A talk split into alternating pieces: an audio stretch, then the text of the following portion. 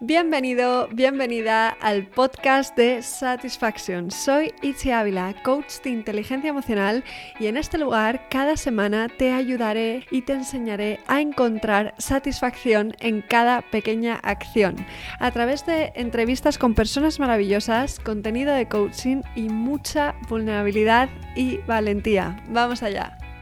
Hoy tengo el placer de presentarte a Lorena López, psicóloga general sanitaria con más de 20 años de experiencia y también psicóloga aeronáutica.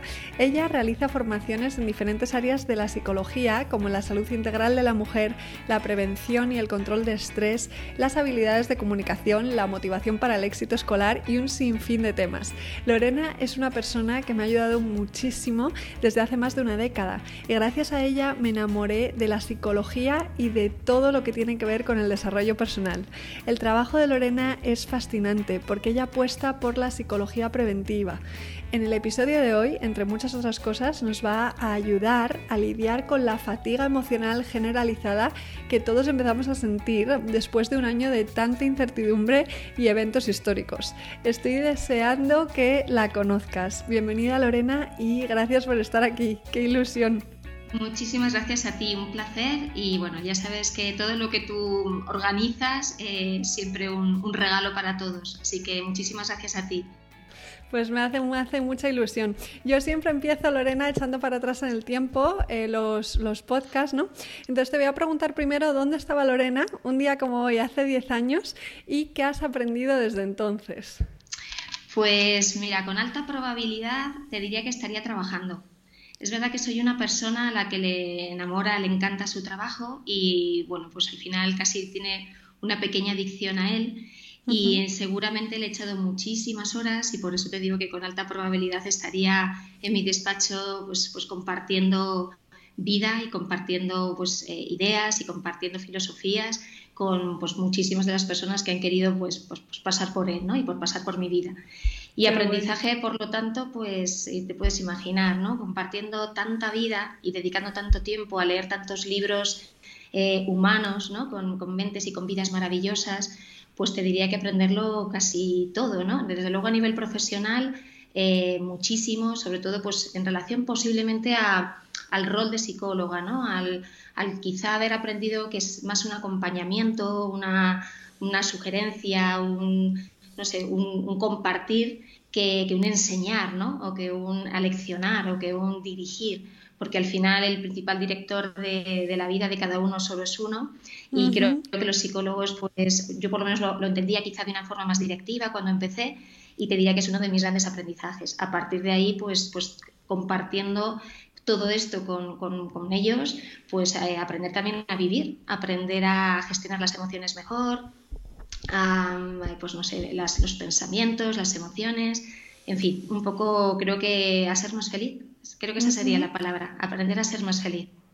Qué bonito, me encanta esto. Y me gusta mucho también cómo defines la psicología, ¿no? Como el estudio o tratado del alma, la ciencia que estudia la mente, los procesos mentales y la conducta humana. Eh, me encanta esta definición y me gustaría que mm, nos hablaras exactamente de qué es la psicología preventiva por la que tú apuestas y por qué es importante, qué beneficios eh, puede tener. Pues a ver, la psicología al final es en ese estudio del alma y de la mente y de los procesos mentales y de las emociones, em, puede llegar a ser algo preventivo en cuanto que formando eh, e informando de cómo funcionan todo, esa, todo ese engranaje interno de las personas, eh, podemos ayudar a que no nos enquistemos en creencias, en actitudes, en comportamientos. Te diría que eso está en filosofías de vida que luego eh, en, algunos casos pueden derivar en patologías y que bueno en, en otros simplemente aunque no, no desencuadre una eh, no, termine siendo una patología eh, bueno pues genere mucho sufrimiento. Entonces si nosotros conocemos cómo funcionan antes de que de alguna forma esas creencias se vayan solidificando y esas actitudes se vayan haciendo más firmes es más fácil que la persona pues no caiga en esas eh, patologías o cuasi patologías y, por lo tanto el sufrimiento sea menor. Te diría que el mayor beneficio es, el sufrimiento, ¿no? Aunque también te diría que es económico, porque sin duda eh, la, difusión, ¿no? La, capacidad de poder llegar informando o formando a las personas en este tipo de estrategias y en este tipo de herramientas para gestionar nuestras emociones y prevenir, eh, se puede llegar a muchas más personas a costes más, más bajitos. Eh, entonces, creando buenos hábitos mentales, emocionales eh, y de salud integral, pues creo que al final eso prevenimos y al final pues no, podemos perder de vista que al final un, un tratamiento más individualizado es más costoso también a nivel económico y no todo el mundo puede acceder y el sistema social y público pues quizá todavía, porque creo que está en vías de, serlo, pues quizá no tiene la fuerza y el alcance que, podría tener. Por lo tanto, creo que también sería una ayuda económica o un, beneficio económico, ¿no? Son todo pros, está claro, sí, sí, sí. Es que al final, eh, cuando prevenimos, ¿no? Cuando eh, ganamos esa salud mental, nos ahorramos mucho, mucho sufrimiento, mucho dinero, mucho tiempo, mucha energía. Entonces me, encanta verlo así. Trabajas también con, con, que lo has mencionado ahora, salud integral, ¿no? Y especialmente para la mujer. ¿Cómo defines la salud integral y qué necesita una mujer para gozar de ella? ¿Qué tres herramientas nos pueden ayudar a conseguirla? Vale. Bueno, quizá no yo, ¿no? La OMS al final es un, eh, nos habla de la salud eh, pues de una manera integral, incluyendo la parte física, la parte más mental, emocional y la parte social. Entonces, no solo es eh, lo físico, sino también otras dimensiones, otras áreas que quizá pues, han, tenido menos atención pues, durante tiempo ¿no? y cada vez pues, se tienen más en cuenta. Entonces, creo que pues, eso hay que cuidar todas las dimensiones, todas las áreas eh, de una manera pues, puntual. Posiblemente la física es la que más conocemos, que no por eso la, practicamos, la, seguramente la tenemos que practicar más a través de la alimentación, a través de buenos hábitos del sueño, a través del deporte, el ejercicio físico, ¿no? Eh, pero eso, pues posiblemente lo mental o espiritual o lo social eh, se necesita trabajar y cuando decías un poco, pues, de qué, tres maneras, ¿no? Yo creo que la vida social es muy importante, ¿no? Para las personas en general y para la mujer en este caso que estamos un poco hablando de ella en, en especial en cuanto al, compartir, ¿no? El compartir nuestras emociones, nuestra vida, eh, desahogarnos, recibir eh, apoyo. Entonces yo creo que, tener ratos para mantener nuestra vida, nuestras relaciones sociales, ya digo, en el ser humano en general, eh, pues es una muy buena herramienta.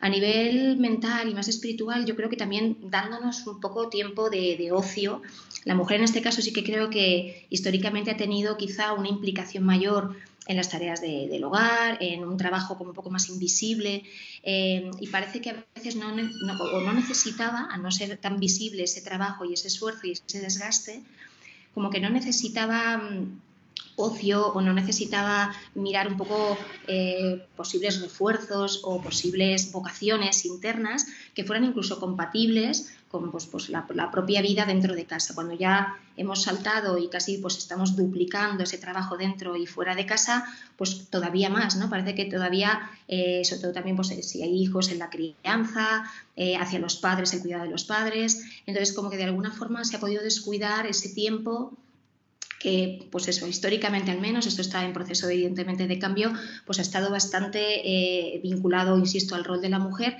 y por lo tanto ha perdido más el derecho, aparentemente, de poder recurrir esto, ¿no? Al ocio, a, hacer una introspección de que quiero, como si no lo mereciera, por no haber quizá un trabajo más remunerado, o porque aparentemente sus obligaciones no tuvieran la misma responsabilidad. ¿no? Entonces creo que, habría que, que, sobre todo pues, trabajar más eh, esta búsqueda de tiempo personal, eh, pues, pues, a través de, pues, de, la lectura, a veces de apuntarnos a cursos eh, de aquellas cosas que nos pueden inquietar, que nos pueden generar curiosidad. Entonces, bueno, yo creo que eso también un poco trabajando esa parte más, más interior ¿no? y dedicándonos más tiempo. Así que físicamente, como hemos hablado, mentalmente también un poco de esta manera y socialmente cuidando nuestras relaciones sociales. Me encanta, me encanta. Eh, esto de lo que hablas, ¿no? del rol de la mujer, el rol que ha tenido, yo creo que ahora que, ya estamos bastante más incorporadas en el mundo laboral, eh, se ha producido un poco el virus Superwoman, que es como tengo que llegar a todos los ámbitos de la vida, ser perfecta en todo, y es que no da, o sea, en 24 horas al día no da para ser perfecta en todo, porque aparte la perfección es una ilusión. Entonces, eh, poquito a poco, ¿no? Equilibrio y con calma. Quizá hemos pasado a ese polo, ¿no? Ese extremo y, aunque sea por este polo, también estamos dejando de, explorar o de cuidar estos ámbitos, ¿no? De, ocio, de vida interior, pues, puesto que efectivamente pues, el querer llegar a esa perfección nos lo impide. Eso es, eso es, así que poquito a poco. Y luego también tienes, te dedicas a un ámbito muy interesante que me parece fascinante, que es la psicología aeronáutica. Eh, ¿En qué consiste esto? ¿Se ha visto afectado por todo lo que está pasando? Cuéntame un poquito. Bueno, la verdad es que es, casi un área que llegó a mí de una manera también así un poco eh, pues casual o accidental. Y bueno, principalmente es verdad que es un poco como aplicar a un sector o a una población concreta eh, pues muchas de las técnicas, herramientas e, e incluso la, evaluación. Eh, pues contando con que son profesiones que están expuestos a un nivel de estrés, a un nivel de presión muy elevado y que además pues, en muchas ocasiones pues tienen en sus manos muchas vidas.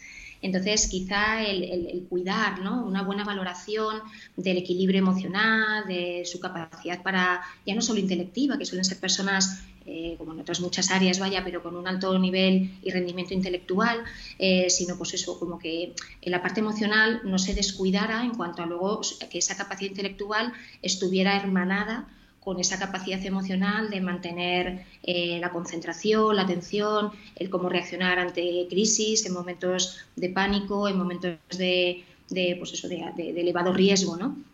Entonces, como tienen en sus manos tantas vidas y bueno, pues yo creo que por películas y por accidentes, pues quizá nos ha sensibilizado, porque aunque es muy histórica esta aplicación de la psicología, yo al menos la he conocido de una forma un poco más moderna y, y creo que todos estos sucesos han ayudado a sensibilizar eh, en, este, en este área. Entonces, al final lo que buscamos es pues eso, ayudar o contribuir en la selección eh, pues de controladores aéreos o de pilotos o de o sea, de la tripulación de cabina, en fin, pues eh, y luego pues también un poco ayudando a darles recursos a la hora de gestionar situaciones, anticipándonos a ellas y observando tanto sus reacciones como intentando dar herramientas para que las puedan gestionar óptimamente.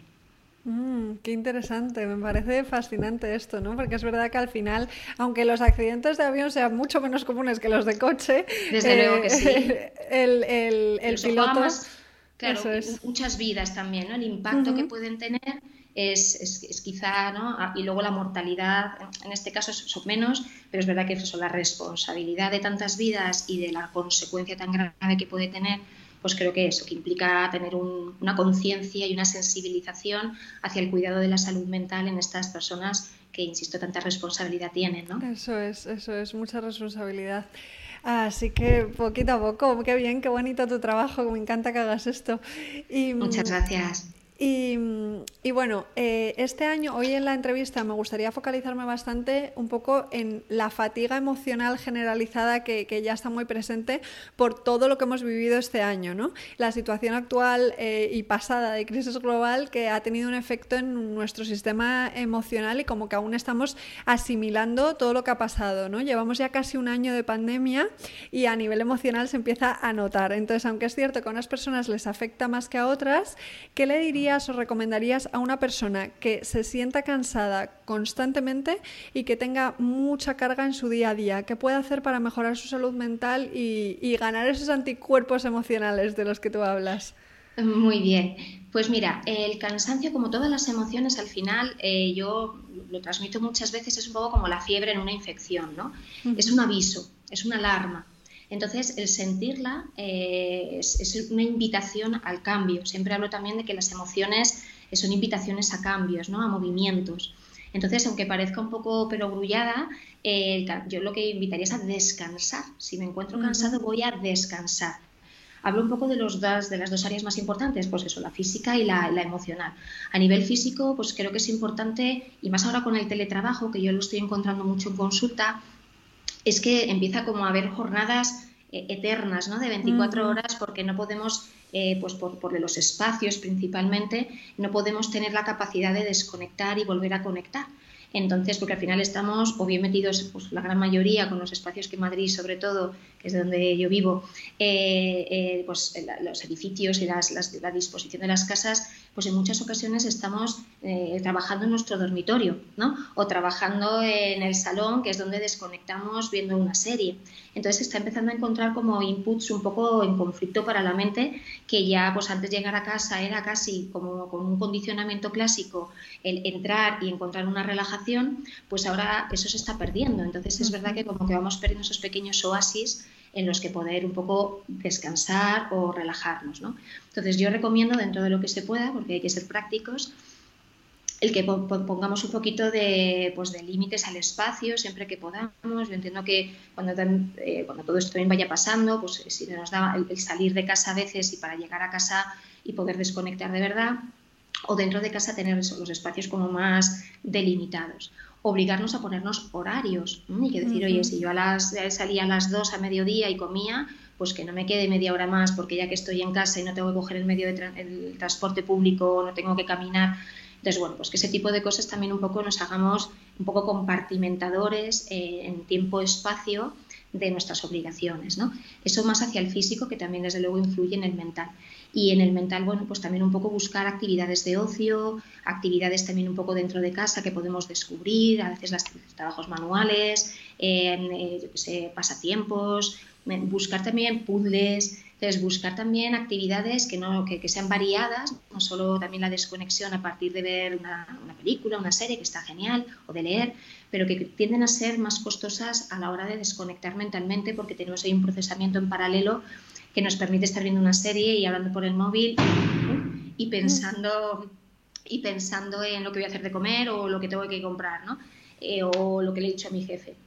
Entonces hay actividades que son más, que ayudan más a la desconexión completa y que desde luego pues podemos también un poco tirar de ellas para, para, buscar ese descanso, aunque sea un descanso un poco activo mentalmente.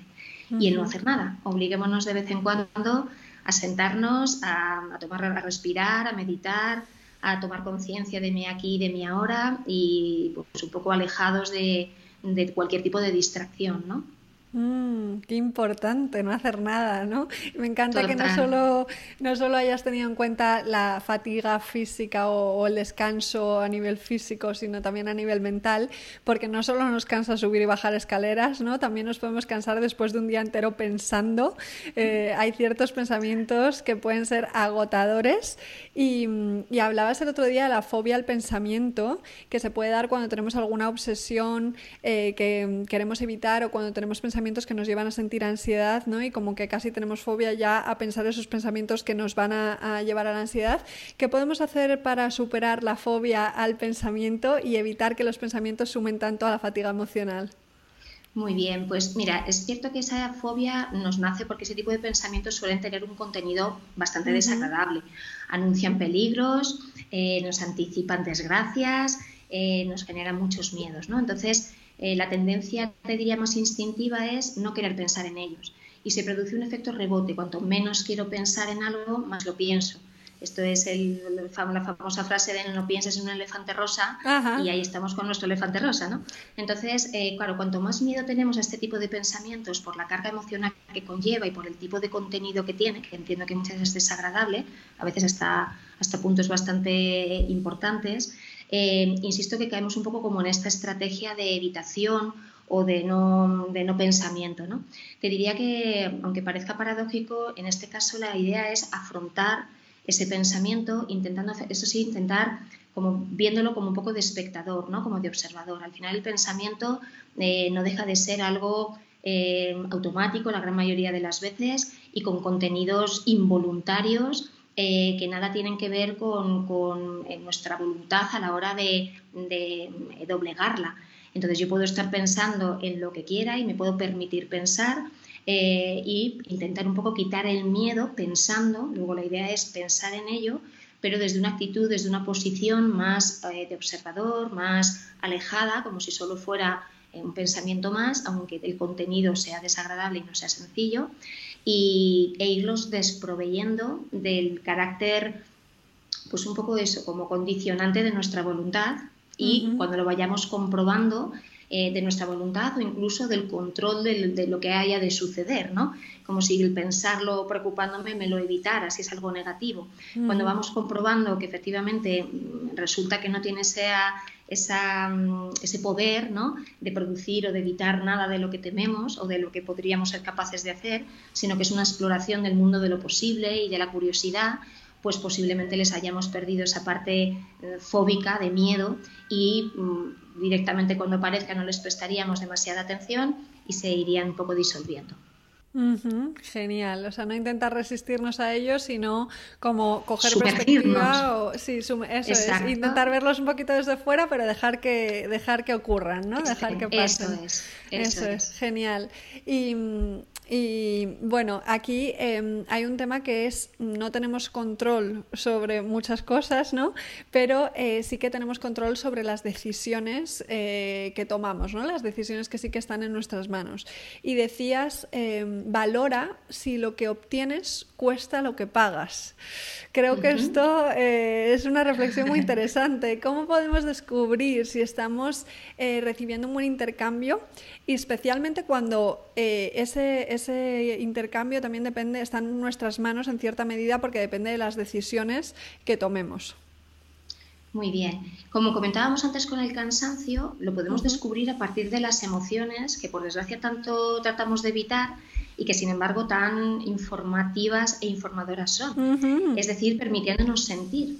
Entonces, cuando nosotros nos, nos, permitimos sentir, y puede ser eso el cansancio, la ansiedad, nos está indicando que aquella decisión o aquella actitud que, o aquella, sí, actitud sobre todo de lucha ¿no? y, de, y de pago, eh, de, peaje que estamos pagando, nos resulta un poco eh, desproporcionado o incómodo y eso nos tiene que levantar eh, el pensamiento de oye, ¿y qué estoy obteniendo? Ya que estoy pagando tanto, puesto que me noto cansado, me noto angustiado, oye, ¿qué estoy obteniendo? A ver si realmente vale esto, ¿no? Entonces estamos un poco adictos a, la aprobación de los demás, a, la, su evaluación positiva, al amor, estamos un poco en dependencia del afecto, de la atención eh, de los demás y a veces lo pagamos a precios muy elevados, ¿no? Pues dejando, a veces, pues, pues no sé, sometiéndonos a sus necesidades, em, renunciando a nuestros derechos.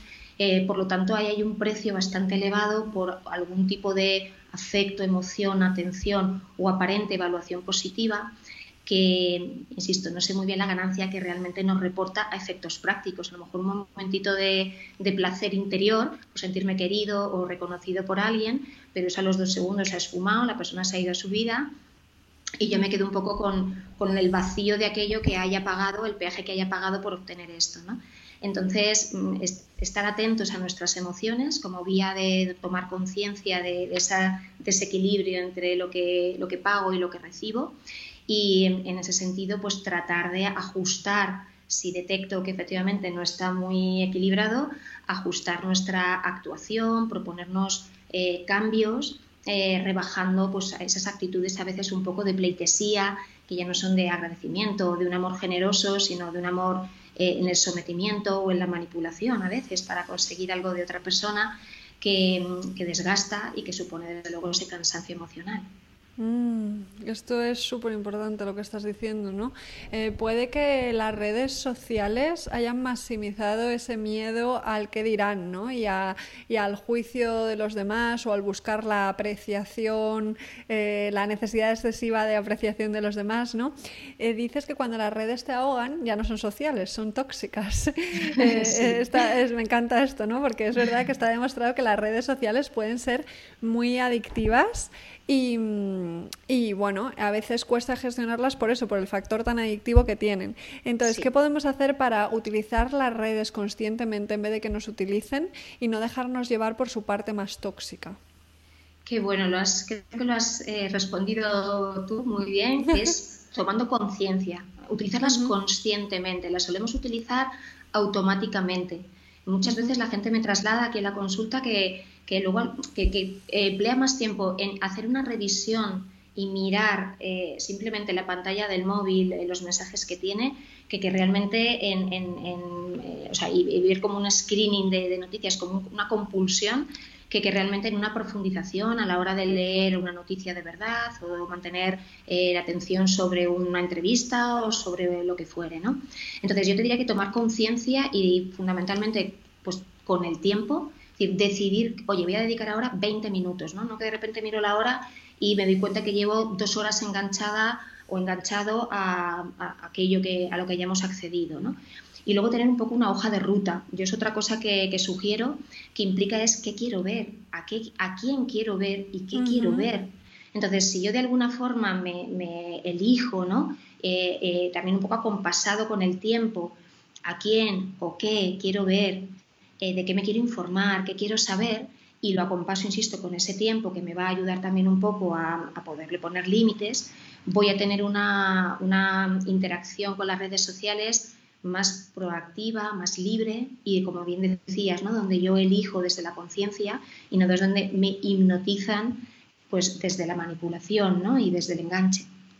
Totalmente. Sí, sí, a mí me ha pasado eso de de repente darte cuenta que estás dando al botón de, yo que sé, Instagram o WhatsApp o lo que sea, y que, o sea, que, lo haces de forma tan automática que ni siquiera has decidido eh, eh, verlo. Entonces, es muy importante esto que dices, tomar conciencia, decidir a quién quieres seguir, decidir qué quieres leer, porque de esa forma, ¿no? Con los fragmentos de tiempo y organizando el tiempo así, eh, creo que es más fácil no dejarnos llevar, porque hay una parte que, que está fuera de nuestro control, ¿no? Todos esos anuncios que nos meten, todas esas cosas que, que no podemos controlar, pero hay una parte que sí, ¿no? Así que me gusta, me gusta esto.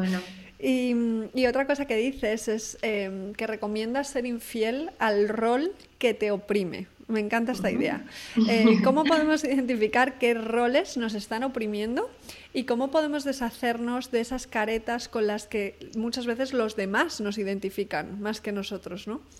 Completamente. Pues mira, va un poco en la línea también un poco de lo que hablábamos. De nuevo, de verdad, que el la principal manera de identificar es a partir de la emoción. Entonces, muchas veces que no nos permitimos sentir. Entramos rápidamente en justificar, en razonar, en quitarle importancia y por lo tanto no dejamos que, nuestro alma grite ¿no? o, simplemente hable, que a veces no tiene por qué gritar, termina gritando porque no terminamos de escucharla. Pero de alguna forma es la emoción un poco la, encargada, como te decía, de, detectar como esa fiebre que algo sucede, que algo pasa y que tengo que de alguna forma sumergirme para poderlo investigar ¿no? y poder detectar. Entonces, eh, cuando yo llego lo mismo cansado o enfadado a casa y he estado en casa de mis tíos, ¿vale? Ese enfado a lo mejor de lo que me está diciendo es qué rol desempeño para que yo venga con este enfado. Normalmente concluimos qué pesados o que me tomen todos o no, y siempre es un poco el otro el que nos ha eh, creado esa emoción. Y no tiene por qué ser así. En muchas ocasiones, ¿qué hay en mí que me está creando esta emoción y que a lo mejor no es que sean pesados, es que a lo mejor yo no les sé poner un límite, ¿no? Y en este, cambio, en este caso el cambio de rol sería oye, este es un tema que ya sabéis que me incomoda y prefiero no hablar de él, por ejemplo, ¿vale? O a lo mejor de lo que me está hablando es que lo que me pega es una paliza, poner, quitar, lavar, fregar, hacer, subir, que el cambio de rol implica, oye, pues voy a ir, voy de invitado, voy a colaborar por aquí, pero no voy a entrar en ese punto donde antes de que incluso se haya creado la necesidad, yo ya la estoy satisfaciendo, ¿no? Que a veces somos nosotros solos, o sea, que no, insisto, es ese rol de generosidad excesiva, de, anticiparme a las necesidades de los demás, que aparentemente es muy satisfactorio y muy pleno, pero que si me está creando enfado, ansiedad, cansancio, posiblemente pues eh, realmente ha dejado de tener eh, su beneficio y me está invitando a ese cambio. Entonces, tratar de identificar aquellos comportamientos que me generan esas emociones, mis comportamientos, me ayuda de verdad a hacer un pequeño, yo os recomiendo hacer un listado y atrevernos con los más sencillos, porque es cierto que, son hábitos, son roles que se han convertido en una segunda piel muchas veces y que despegarlos pues duele, razonable. Mm. Entonces empecemos poquito a poco ¿no? y empecemos también un poco con conductas o con actitudes eh, que tengamos identificadas y que no nos parezca que eliminarlas o cambiarlas eh, pues va a suponer algo tan grave. Mm. Entonces, empezando por ahí, iremos modificando poquito a poco ese rol, encontrando la identidad que puede estar detrás de ese rol eh, y pues encontrándonos mucho más plenos. Mm. Me encanta esto, utilizar las emociones como maestras que nos dan información para ir decidiendo, ¿no? Hay una frase por ahí que me gusta mucho que es como eh, que la paz sea tu termómetro, que sí, eh, o sea, que realmente cuando, cuando mm, me siento mal hay algo que mirar, ¿no? Y ver ahí desde qué puedo descubrir o qué puedo cambiar o qué puedo eh, transformar para sentirme mejor.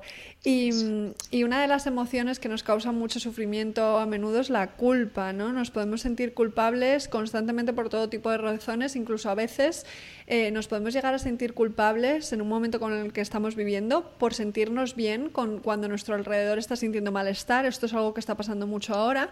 Defines la culpa, en tu caso, como una fórmula de control del miedo. ¿Podrías expandir un poquito sobre esta idea y darnos alguna herramienta para lidiar con la culpa? Muy bien. Em, mira, en muchas ocasiones, claro, el, miedo es aquel que nos impide eh, muchas veces ejercer cambios, ¿vale? Porque nos anticipa eh, consecuencias que no son apetecibles o no son deseables.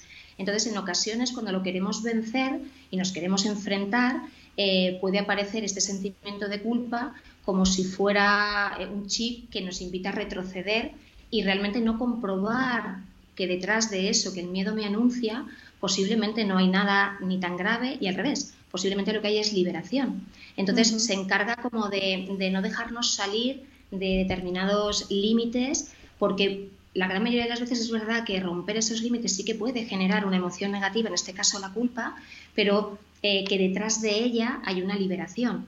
Entonces, como eh, al activarnos esa culpa, al sentirnos bien, lo que me lleva es a que vuelvo otra vez a un sentido del deber exacerbado o a intentar un sacrificio muy fuerte o a ese rol de, pleitesía que te comentaba antes, ¿no? de, complacencia hacia los demás y esa culpa baja. Entonces es un poco como un sistema que nos controla de una manera indirecta o un poco subconsciente y que no nos permite ver qué hay al otro lado de, esa, de ese miedo y de esa culpa y nos hace un poco víctimas de esa culpa, pero en el fondo nos mantiene esclavos de nuestros miedos y de nuestras emociones. Pues yo creo que es un poco un aliado del miedo. Totalmente, qué importante esto, ¿no? El em, darnos cuenta, si es que al final todo es darte cuenta de dónde viene, ¿no? Que me está queriendo decir la emoción y a partir de ahí eh, decidir. Y muchas veces esas consecuencias que percibimos a través del miedo tienen que ver con que nos hacemos muy pequeñitos, eh, que esto me ha pasado, y tendemos a idealizar a otras personas o a percibir que su opinión eh, tiene más peso, ¿no? Y, y tiene muchísima más importancia de la que en realidad tiene. Me gustaría preguntarte, ¿cuál crees que es la diferencia entre admirar e idealizar? Eh, ¿Por qué se da la idealización? Y no solo me refiero a la idealización del momento del enamoramiento, sino en general, ¿no? Que podemos idealizar a cualquier persona. Muy bien. Pues la, admiración yo creo que tiene un componente más realista, es decir, yo, y por lo tanto más creíble. Cuando yo admiro a alguien, lo admiro desde una visión completa, desde una visión eh, real en cuanto a que veo las virtudes, las, las capacidades de esa persona, pero también veo sus imperfecciones o sus defectos. Y yo te diría que eso todavía creo que, agudiza la, emoción que está detrás de la admiración, ¿no? de, esa, sensación eh, y de atracción hacia los demás. En la parte de la idealización, esa parte de realismo desaparece o esa parte de, objetividad desaparece y lo que hacemos en el fondo es pues, crear un, algo irreal y, e inalcanzable. Entonces, otra diferencia es la frustración que genera una y otra. En la admiración puedo, aunque a veces este, lo veamos elevado, tengo una motivación para, poder incluso acercarme o, preguntarme si algo de eso de lo que admiro lo quiero conseguir, quiero luchar por ello y normalmente si lo veo de una forma realista me motiva a que, a que si la respuesta es afirmativa vaya por ello, ¿no? me ponga en camino y me genere ilusión, motivación en lugar de frustración. En el caso de la idealización, me lo hace ver como algo mm, inalcanzable, como algo imposible, eh, me agudiza la comparación, porque muchas veces hay una proyección de nuestra propia pequeñez, ¿no? como comentabas tú, y de, nuestras inseguridades, y nos lleva de alguna forma a sentirnos eh, frustrados, con sentimiento de indefensión ante la incapacidad de, de poder parecernos o alcanzar o mejorar eh, pues, eh, a esa persona o a esa característica en la línea que, nosotros, pues, en ese caso, idealizamos. ¿no?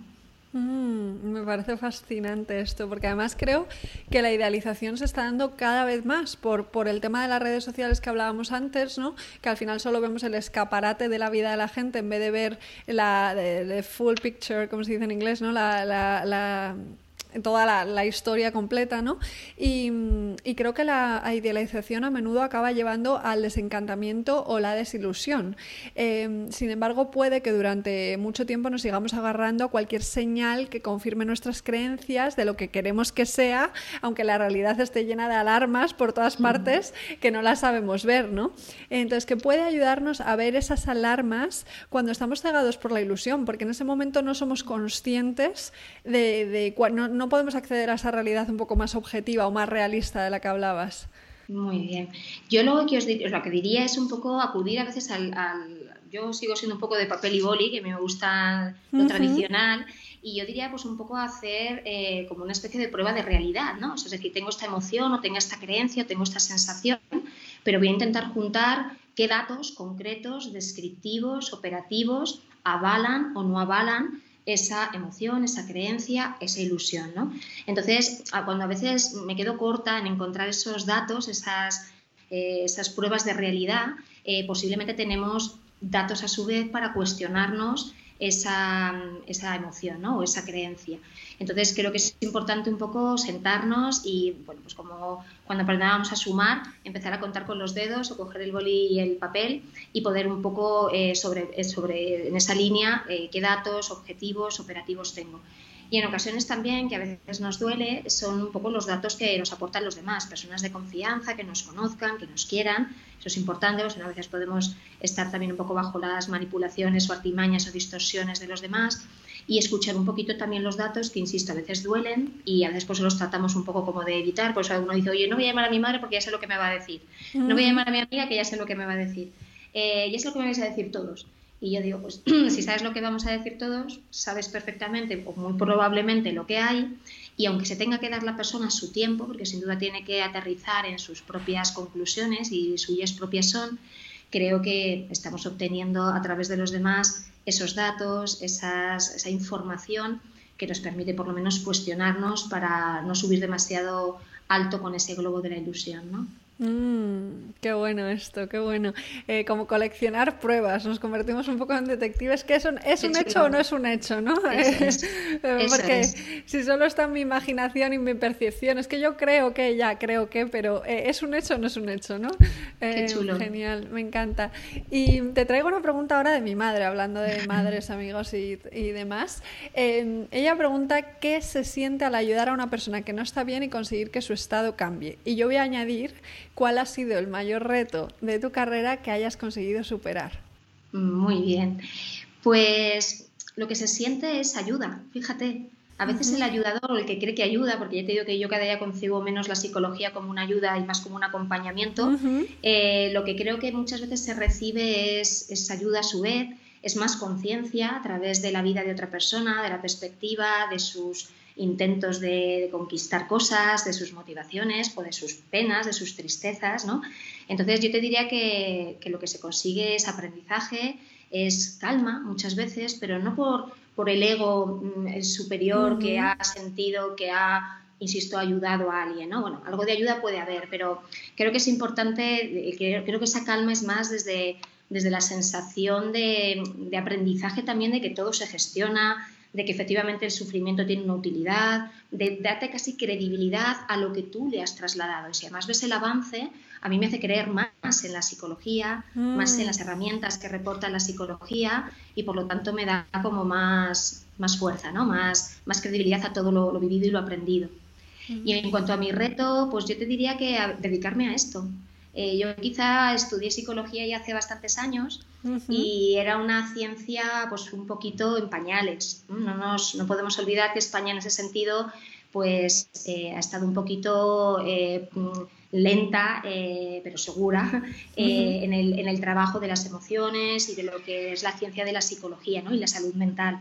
Entonces yo en mi época te diré que, que era, era todo un reto porque bueno, yo era buena estudiante y al final casi como que era en aquel entonces una, pues una, formación, una orientación, una carrera pues un poco de segunda. Entonces, solo pensar, y ya no solo era porque la sociedad te lo trasladara, sino que yo también lo veía, solo pensar en dedicarme a lo que me dedico y tener mi consulta, pues me parecía algo, perdona, imposible. Entonces, eh, haber perseverado, haber creído, haber persistido, eh, porque también he tenido muchas veces muchas dudas, puesto que efectivamente es una ciencia no exacta, eh, pues esa persistencia y esa confianza y esa fe, créeme que, es casi un poco el sentir que puedo dedicarme a lo que yo soñaba con dedicarme, pues me parece pues eso, todo un reto conseguido. Mm, qué bonito cómo se han ido mezclando tus dos respuestas, ¿no?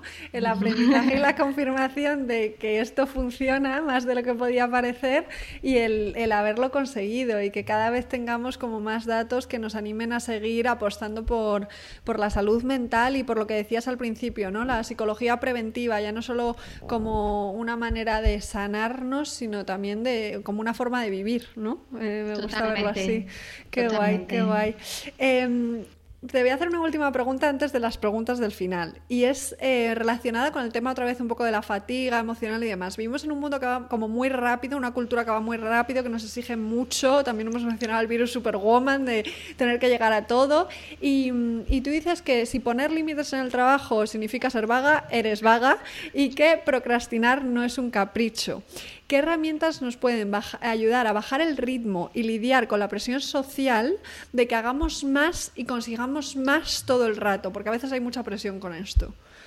Pues yo creo que ahí vuelve un poco el tema de acotar espacio-tiempo como, una herramienta un poco externa a la parte emocional, ¿vale? Es como algo un poco más extrínseco ¿no? a, la, a la persona. Entonces, si yo al final me pongo unos horarios, sé que yo a las 5 dejo de trabajar cuando los horarios sean de ese calibre, ¿no? Eh, que no llego a casa y repaso y requete repaso y me vuelvo a preparar y me vuelvo a dejar de preparar.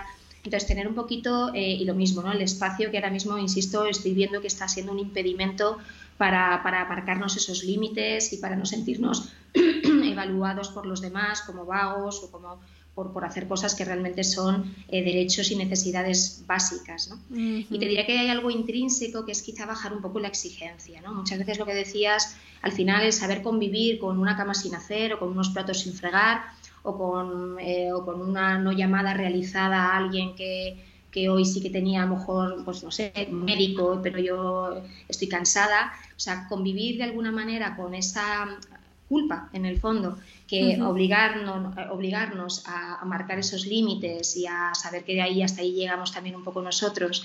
Eh, insisto que bajando la exigencia de la super amiga, la super hija, la super pareja, la super madre, la super profesional o, el super, pues que de alguna manera si no convivimos con esa pelusa por el pasillo y la saludamos, o lo que te decía, ¿no? con la cama sin hacer, pues difícilmente vamos a, conseguir poder eh, tener un estado emocional más sereno, más tranquilo. Qué importante. Mm, tú decías que procrastinar no es un capricho y yo añado, cuidarse no es un capricho. es una necesidad. Es, que es una necesidad y si no te cuidas, no es como la metáfora esta que se dice siempre del avión, tú que eres psicóloga aeronáutica, de ponte la, ponte la mascarilla primero antes de ponérsela a los demás, porque si no nos cuidamos, eh, es que es muy difícil que estemos bien para nadie, ¿no? Ni para nada. Estoy muy de acuerdo. Mm, qué importante. Qué guay, Lorena. gracias por todas las herramientas que nos has dado. ahora voy a, voy a, pasar ahora a las preguntas del final, que estas son unas preguntas que hago siempre a todos los invitados que pasan por aquí. A ver qué me contestas tú, que tengo mucha curiosidad. Vamos allá. La primera es, ¿quién te ha inspirado especialmente profesionalmente, o sea, a nivel profesional y por qué? ¿Y a quién te gustaría que entrevistase en un próximo episodio de este podcast? Pues a ver, en, la inspiración yo te diría que es un poco mm, difusa, ¿no? Por una parte me viene de, la filosofía y de los filósofos más clásicos, eh, me viene también en parte de la educación recibida a nivel de valores y en este caso pues también un poco la figura de Jesucristo me parece que es una figura que a mí me ha inspirado mucho en, un poco eh, pues esto, un poco cuidar a la persona, el amor, el amor hacia los demás, el amor propio, ¿no? Y encontrar un poco esos equilibrios, eh, la vida, la muerte, en fin, con muchísimos factores. Y te diría que un poco luego a partir de ahí muchos compañeros ¿no? de, a pie y, gente que os dedicáis y que se dedican a, todo el ámbito emocional, pues que son un poco como los que me inspiran más en el momento presente, eh, pues lo mismo, ¿no? contándome sus, sus avances, contándome sus conquistas y eso pues evidentemente es una, es una inspiración tremenda. O sea que en ese sentido no hay nadie así en concreto. Y de ahí que, el tema de la entrevista, fíjate, yo es que soy muy romántica y, muy idealista, yo te diría que a uno de mis artistas preferidos, cantantes, porque creo que tienen mucho también de psicólogos, muchos de poetas, son, mucha terapia, la música es, es mucha terapia, una música con una letra, ¿no? En la que a veces nos ayuda a permitirnos sentir, a identificar nuestras emociones, a, que fluyan, ¿no? Y entonces, pues bueno, yo soy fan absoluta de Leiva, por ejemplo, que es de, los míos, Sabina, que me parece también otro grande, eh, Fito, en fin, yo me iría un poco, mm. fíjate, me saldría de lo que tiene que ver con quizá un tipo de psicología, ¿no? O, o de salud, que tienes mucha gente alrededor como más, más encaminada, en una forma como más reglada, y me iría por, por algún tipo de artista que, que utilice Mm, el, al final, pues eh, que, las, que haga mucha psicología a partir del arte, ¿no? que me parece que es una manera preciosa, o algún pintor más anónimo, en fin, ahí lo dejo, o algún cantante más anónimo, pero algo un poco en esa línea. Mm, ya, conociéndome, sabes que esta respuesta me ha encantado. He entrevistado ya a muchos eh, actores, como eh, Claudia, que tú la conoces, etc. Y, mm, y, la verdad es que lo de los cantantes no, no lo tenía muy, muy, en mente, pero me parece muy interesante, porque claro, o sea, al final... Por ahí, incluso gente novedosa, que, que, son gente más magnífica, seguro que... Totalmente. que nos van a dar buenas lecciones también y buenos aprendizajes. Y hay mucha valentía en poner tu mundo emocional en canciones. Eh, o sea, que, creo que hay se mucho... Exponen, se exponen mucho. se humanizan, ¿no? De ahí entramos un poco en la desidealización y entramos en la admiración y me parece que eso al final es como eh, una parte terapéutica de verdad muy potente para ver que hasta aquellos que admiras sienten, lloran, padecen y ríen. Qué bonito. Mm, me encanta, me encanta, me ha encantado esta respuesta. Me la apunto sin duda, qué bien. vale, siguiente pregunta es, ¿qué asignatura añadirías en todos los colegios del mundo si pudieras? Pues la inteligencia emocional, ¿vale? El aprendizaje realmente de la gestión de las emociones, eh, añadiría pues eso, asertividad, habilidades sociales, creo que, y más ahora con todo lo que está pasando, lo recuperaremos, pero se están inhibiendo las interacciones sociales entre los niños y a, lo mejor le falta algún capítulo ¿no? que esta pandemia se ha llevado y que a lo mejor hay que acentuar a la vuelta. ¿no? Y, eh, entonces creo que, que, todo ese trabajo de autoestima, eh, independencia emocional, conceptos de, de, romantización de conceptos, ¿no? de amor, de amistad, Mm, creo que todo eso, incluido en una asignatura de inteligencia emocional, sería muy, muy útil y muy preventivo. Totalmente, qué bueno, me encanta. Genial. Siguiente pregunta sería, ¿qué experiencia pasada no querrías repetir pero que ha cambiado tu vida para mejor? Pues mira, Ichi, te diría que son muchas, muchas que me han hecho sufrir. Muchas que me han, todas las que me han hecho sufrir, me costaría elegirlas sabiendo lo que conllevan, si las tuviera que elegir desde la libertad, eh, pues porque efectivamente tiene, una, tiene un, dolor ¿no? que a nadie nos, nos, gusta padecer. Pero creo que todas, y creo que de verdad que hasta el día de hoy puedo decir que todas, las he ido encontrando un sentido y, realmente me han, me han, transformado la vida a mejor, a mejor que a veces no es solo felicidad eh, de la que denominamos como positiva, ¿no? emoción de alegría, sino una felicidad que conlleva pues la madurez, la gestión de emociones, no sé, la, independencia emocional. Entonces son cosas que me han hecho crecer, que a veces me resistía, y luego por eso también me gusta mucho vivir protegida y vivir cuidada, pero que me han obligado en parte a, que, pues eso, a conquistar actitudes que a lo mejor libremente no, no las habría querido conquistar y que gracias a ellas, y hablo pues, alguna ruptura, alguna pérdida, alguna enfermedad.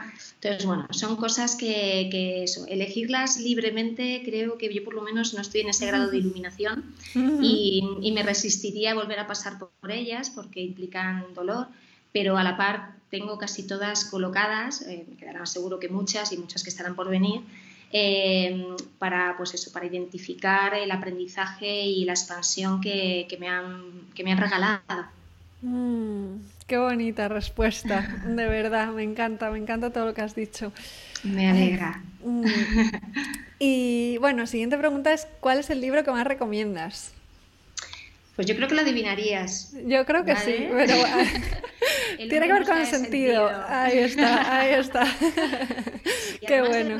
creo, yo lo, veo, mm, la psicología para mí, en la que yo trabajo, ¿no? porque luego, pues eso, cada, todos los caminos llevan a Roma y hay muchas maneras y se están desarrollando y todo lo que se desarrolle y, y ayude a llegar a más personas, mejor que mejor pero la que yo creo y en la que yo trabajo, eh, pues creo que, está muy sintetizada en este, en este libro, ¿no? que es de alguna manera trabajar eh, la actitud como, como, realmente felicidad, ¿no? no la circunstancia, que no es elegida, como decías tú muy bien al principio, que me ha, me ha gustado, eh, pero sí la actitud que es la que depende de nosotros. ¿no? Eso es lo difícil, porque ser feliz un poco como con circunstancias muy favorables, o muy bien construidas y colocadas, pues bueno, no es del todo difícil o es más fácil, ¿no? Pero realmente trabajar y desarrollar la actitud de la felicidad a partir de circunstancias adversas, no elegidas, eh, muchas veces incomprensibles, incomprendidas desde la luz de la razón solo, ¿no? Eh, con unas consecuencias inmediatas de sufrimiento y de dolor, como puede ser lo que estamos viviendo ahora, ¿no? A mí me, parece que, es que esta es una actualidad absoluta en, un poco y un paralelismo de, falta de libertad, de vivencias de pérdidas de personas, de tener que no poder estar al lado de las personas que, están muriendo familiares y acompañarles en ese proceso. Em, no sé, en fin, creo que vivimos un poco un pequeño, una pequeña cárcel, un pequeño ¿no? un encarcelamiento, un confinamiento eh, donde, bueno, salvando por favor las distancias con aquellas tremendas cosas que pasaron, pero creo que la filosofía, la psicología que está detrás de todo eso es absolutamente aplicable al momento presente en el que con muy pocos recursos, nosotros tenemos que estar confinados y eso que vivimos, fíjate qué, comodidades, ¿no? Pero es verdad que, tenemos que reaprender, aprender, crear eh, fórmulas de tanto de ocio, que muchas implicábamos, hablábamos antes, ¿no? Trabajos manuales, no sé cuántos, eh, que las hemos usado menos, eh, abrir un poco capacidades creativas, cuánta gente está empezando a pintar, a tocar un instrumento, ¿no? a sacar a lo mejor potencialidades pues de lo que estábamos hablando, adversidades que te hacen crecer y que te hacen aprender, ¿no? Y entonces todo el que está aprovechando, el que está pues, eh, sacándole partido, trascendiendo lo dificilísimo y lo durísimo, ¿vale? Que estamos viviendo, que eso no hay que olvidarlo, pues para mí está repitiendo eh, y practicando pues todo lo que un poco este Víctor Frank en este libro nos quiere también un poquito transmitir. Así que sería ese. Mm, qué bueno el, paralelismo que has hecho, la comparación me parece increíble, es cierto, no lo había pensado así, porque claro, los campos de concentración me parecen como tan alejados de nuestra realidad, pero es verdad que este año, lo hablábamos antes de empezar a grabar, eh, están pasando tantas cosas que son muchas muy difíciles de, gestionar que, que, me parece muy interesante esto, o sea que me lo apunto, maravilloso. Muy bien, y nada, nos quedan dos preguntitas. La siguiente es, ¿qué tres cosas haces cada día para cuidarte? Pues mira, me gusta, me gusta mucho comer, eh, pero comer pues eso, con conciencia, ¿no? Es decir, eh, probar sitios nuevos, eh, alimentos nuevos, platos nuevos. Y entonces, bueno, es mi, pequeña, mi pequeño hobby, entonces, bueno, pues cada uno un poco con el nuestro. Este en concreto, insisto, que es el mío y, bueno, pues buscar, no sé, paladear, porque a veces es a lo mejor el bar de la esquina, pero quizá porque, eh, pues eso, con una conciencia ¿no? y con una eh, lentitud, a veces aunque sea en poco tiempo, eh, es, simplemente la, conciencia que le pones a lo que estás haciendo, pues te diría que, eso es una de las cosas que, no tanto por la comida, pero sí como con la actitud, pero yo lo hago también con, con, esa, con, esa, con ese ocio. Lo ir al pasear, me gusta ir y volver caminando, las, coger poco transporte público, pero vamos, por, por, también con conciencia, ¿no? por eh, oler, por tomar un poquito, eh, desarrollar mis sentidos, ¿no? Eh, intento ir, intento ir pues, sin el móvil, intento ir sin cascos muchas veces, a veces me inspira, pero a veces necesito ir sin ellos para realmente pues, estar en una actitud de, conciencia a veces del ruido y pues, sacar de ello también lo que tenga que ser mm. y bueno, pues con mis propios pensamientos y en una actitud de agradecimiento, ¿no? Me, me gusta mm. mucho provocar este paseo desde el agradecimiento de todo lo que soy capaz de ver, sentir, tener eh, un poco en, ese día. ¿no? Entonces creo que es otra de las cosas que más, que más hago. Y luego, eh, pues dormir. La verdad es que tengo mucha suerte porque duermo muy bien y me gusta no prescindir de mi, de mi sueño, que son, cosas muy primitivas los que te estoy trasladando, son tres cosas muy primitivas, a la par que, que para mí son muy regeneradoras y muy, y muy inspiradoras para luego pues, el rendimiento emocional, intelectual que quizá luego requieren nuestros días. ¿no? Entonces, para mí son tres puntos importantes, bastante primitivos y básicos, pero que para mí son fuentes de alimentación emocional, mucho más allá de la física, que, me supone pues, pues una expansión personal. Qué bueno. Y además son acciones primitivas, pero creo que has hablado más del cómo lo haces que de lo que haces, ¿no? Eh, con una intención como de mindfulness, de eh, comer conscientemente, pasear conscientemente. Y creo que ahí está un poco la clave de que esas, eh, esas acciones sean tan regeneradoras para ti. Em, qué bueno, me encanta. Me alegra. Y ya que sí que sí, Lorena, la última pregunta eh, que me encanta, que es ¿qué es para ti la satisfacción? Pues mira, yo te diría que es un equilibrio entre el querer y el deber. Es decir, al final yo por lo menos soy una persona que tengo, y es quizá un caballo de batalla, un sentido de deber bastante exacerbado, ¿vale? Bastante intenso. Creo que como muchísimas personas. Pero luego soy muy disfrutona y me encanta, pues como hablábamos, de cosas sencillas Em, encontrar grandes placeres, ¿no? Entonces es cierto que me cuesta mucho encontrar ese equilibrio y por lo tanto satisfacción. Muchas veces pues estoy en un grado de disfrute muy elevado, pero a veces aparece esa culpa que no sé cómo, o a veces estoy muy en sentido de ver y entonces me siento un poco hueca, cansada y vacía, ¿no? Entonces no llega esa satisfacción, que es como yo la entiendo, en cuanto a la sensación que, insisto, yo, yo tengo. ¿no? Eh, cuando noto cuando me encuentro muy satisfecha es cuando he logrado eh, realizar algo donde he conseguido equilibrar ambos parámetros. ¿no? He conseguido eh, pues cumplir con aquellas obligaciones, requerimientos ¿no? que, que, el día o que el momento tiene y cuando he sacado un tiempo para, para premiarme o para simplemente pues, acompañarme de disfrute, de placer, de, ¿sabes?, de plenitud.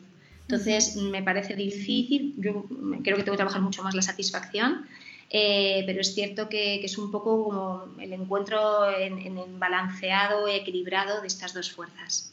Wow, me encanta esto, ¿eh? porque creo que muchas veces es también el, el, conseguir disfrutar ese deber si dejamos de percibirlo como deber. O sea, cuando a mí me pasa que cuando está el tengo que de por media, aunque sea algo que me encanta, ya si tengo que hacerlo es como que hay algo de mm, resistencia y no lo disfruto igual, ¿no? y, es todo psicológico, porque en realidad si yo digo, lo elijo, hoy me apetece hacer esto, entonces lo voy a disfrutar más aunque sea lo mismo, o sea que, esto es muy interesante.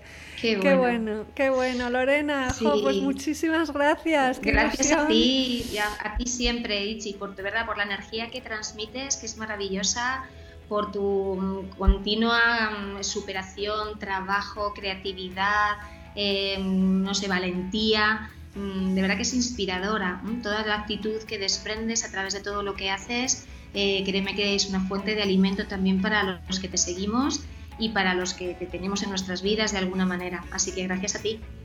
Me emocionas, Lorena. Muchas, muchas gracias. Ha sido precioso compartir este rato y espero que ayude a muchas personas. Ojalá sea así.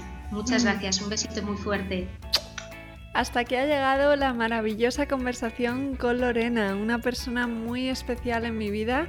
Espero que hayas disfrutado tanto como nosotras grabando y si te ha gustado te animo a que nos dejes un comentario, a que te suscribas a la plataforma desde la que nos escuches y a que me escribas, que estoy deseando conocerte.